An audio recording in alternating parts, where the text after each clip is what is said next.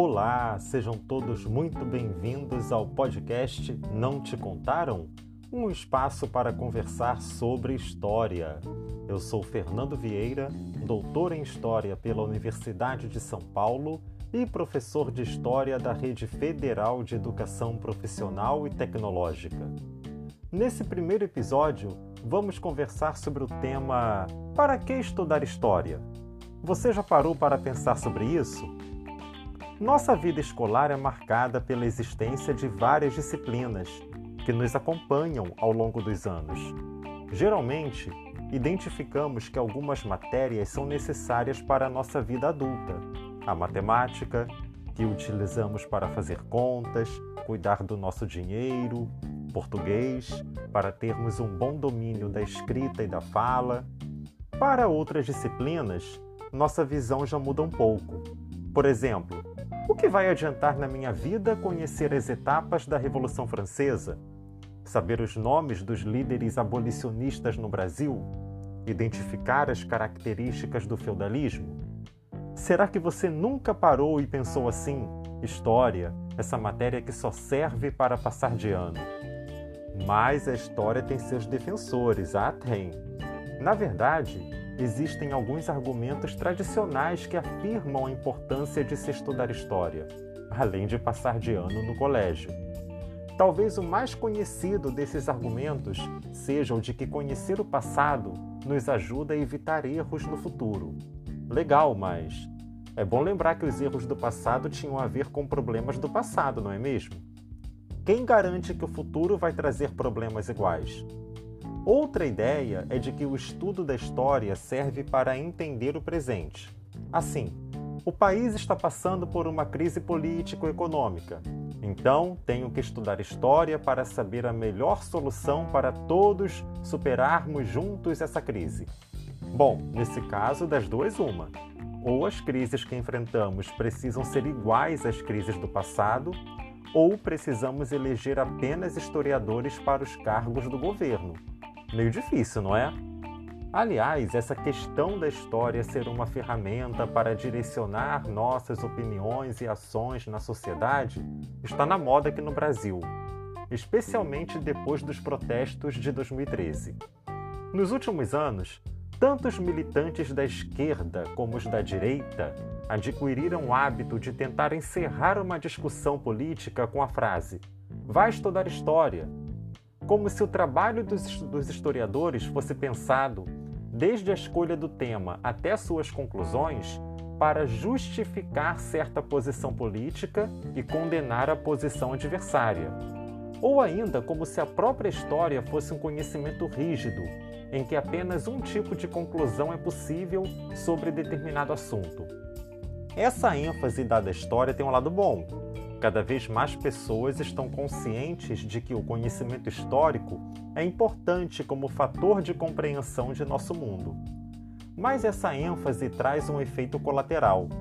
Ela coloca a história a serviço de um partido, algo que é natural ao cenário de polarização política, mas que não atende à natureza da própria história.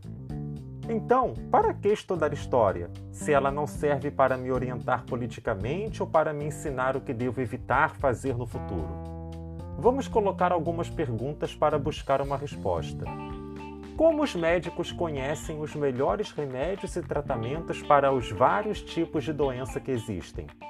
Você pode pensar: ah, porque eles estudaram, pesquisaram, viram tudo que já foi realizado por outros médicos antes dele porque eles testaram os medicamentos, as terapias, etc.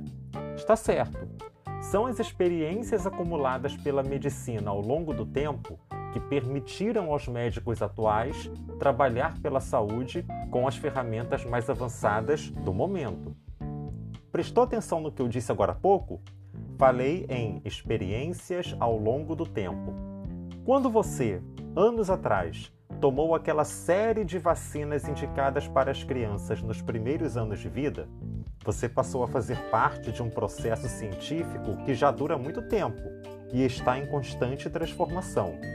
A cada ano, laboratórios realizam testes, produzem experimentos e seus membros publicam as conclusões de seus estudos em revistas e sites especializados. Com o passar do tempo, alguns remédios são substituídos por outros, que se mostram mais eficazes. Certos tratamentos têm sua eficácia comprovada e por isso são mantidos como a melhor alternativa para lidar com alguma doença. O saber dos médicos está, portanto, em constante avaliação. Suas experiências ao longo do tempo apresentam mudanças e permanências. Quem deseja entender como a medicina chegou até aqui precisa compreender isso. Tudo bem, você não quer entender a medicina, mas talvez queira entender o sistema político, as festas populares, os costumes familiares, a forma de trabalhar e ganhar dinheiro. Assuntos para conhecer em nosso mundo não faltam. Sabe qual é a disciplina que vai lhe dar condições de ter esse entendimento? Sim, ela mesma, a história. Nós, seres humanos, vivemos em sociedade desde muitos séculos atrás. A vida em sociedade sempre gerou mudanças, mas também preservou várias conquistas com o passar do tempo também. Tudo isso são partes da experiência dessas sociedades entender como as sociedades humanas realizaram conquistas, enfrentaram problemas, fizeram guerra e paz, acreditaram em algo sobrenatural, festejaram, lamentaram, tudo isso ao longo do tempo. É para isso que a história serve. Conhecer as experiências das sociedades humanas no tempo. Você vai me perguntar agora, mas Fernando, para que eu vou conhecer as experiências de outras sociedades se isso não me ajuda a resolver problemas nem agora nem no futuro? Vou lhe responder indicando três caminhos. Primeiro, o estudo da história nos traz um pouco de humildade perante o tempo e a nossa própria sociedade. Nós não somos os primeiros na fila do pão. O mundo é mais antigo e a sociedade é mais experiente que a nossa geração. Além disso, lembramos que não somos eternos, pelo menos não nesse mundo. Segundo, nós compreendemos que nossas leis, nossos costumes, nossas crenças, o nosso jeito de viver é apenas um entre muitos outros ao longo do tempo. Isso abre nossa mente, nos deixa mais livres, inclusive para refletir sobre a nossa sociedade. E terceiro, nós nos reconhecemos como herdeiros. Por exemplo, nós não vivemos como os antigos romanos, mas a língua que eles falavam, o latim, está na raiz de nossa língua, o português. Nós não vivemos como os antigos gregos, mas nosso sistema de eleição, a democracia, foi inicialmente experimentado por eles. Então, estudar história pode não resolver o seu nervosismo na hora da entrevista de emprego, nem aumentar o seu salário automaticamente. Mas estudar história vai tornar você alguém mais interessado e interessante, o que vai lhe abrir portas e oportunidades, quem sabe, um emprego ou maiores ganhos. Espero que vocês tenham gostado. Até o próximo podcast e um grande abraço a todos vocês. Fiquem na paz.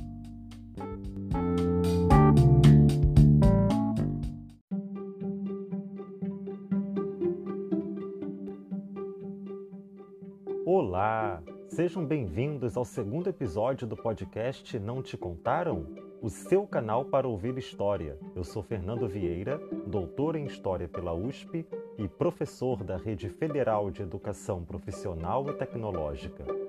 Hoje vamos conversar sobre Idade Média, Idade das Trevas? Eu aposto, você já ouviu alguém dizer em algum lugar que a Idade Média é a Idade das Trevas, ou que ela foi um período de obscurantismo, em que o conhecimento não era valorizado, em que a religião dominava tudo, etc, etc. Resumindo a ópera, nessa visão, a Idade Média foi um inferno na Terra. Se você também acha isso tudo, só tem uma coisa a lhe dizer: precisamos conversar. Bom, vamos entender primeiro o que é a Idade Média.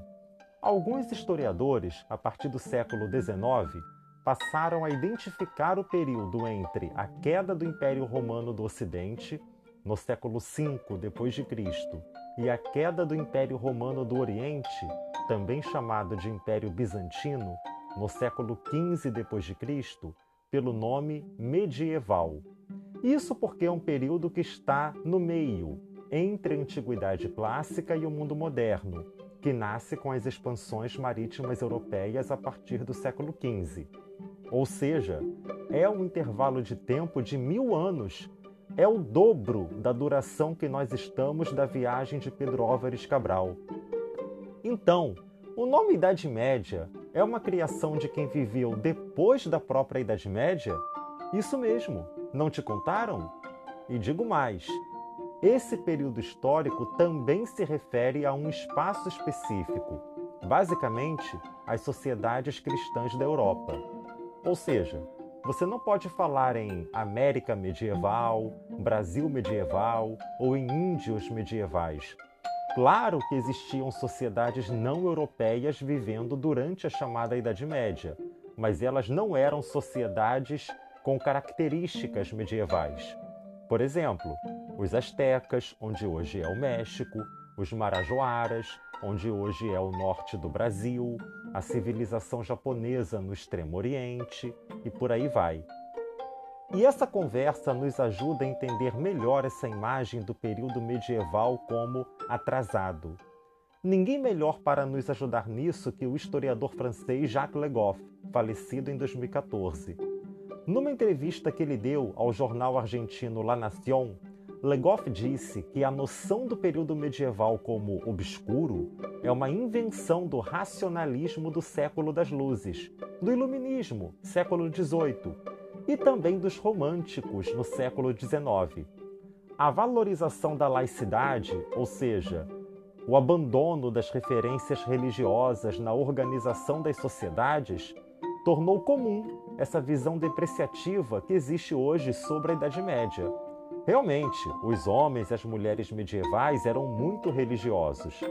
Mas, ao contrário do que se pensa, essa ligação com a fé não anulava a busca pela razão e pelo conhecimento. E Legoff diz ainda que nós, nesse tão avançado século XXI, ainda vivemos na Idade Média, mas não porque somos, entre aspas, atrasados. Nós também somos um pouco medievais porque adotamos e valorizamos criações do período medieval, como a universidade, a divisão das horas, a organização da guerra, o valor dado à consciência individual, a organização da cidade e até mesmo a emancipação da mulher. Agora você se assustou. Como assim a mulher emancipada? Isso não é uma luta da atualidade? Pois é, como lembra Legoff, qual outra fé religiosa deu papel tão central em sua estrutura a uma mulher, como é o caso da Virgem Maria? Além disso, o próprio casamento. A partir do século XIII, a Igreja Romana, Igreja Católica, exigiu o consentimento das duas partes do casal, mulher e homem, para o matrimônio. E não ficamos só nisso. Podemos lembrar a força do sistema bancário, que cresce nos últimos séculos da Idade Média, que ajudou a financiar obras até hoje admiradas, como as catedrais em estilo gótico, espalhadas por vários países da Europa, o que também torna o homem medieval um dos autores do ideal de beleza contemporâneo. E as histórias e lendas medievais, cheias de heróis que passeavam entre o real e o imaginário, Qualquer semelhança com Harry Potter e o Senhor dos Anéis não é mera coincidência. Mas é claro que você precisa ter cuidado. Tão importante quanto não taxar as sociedades medievais de atrasadas é não idealizá-las. Claro que os tempos atuais têm dinâmicas e características próprias, diferentes das medievais.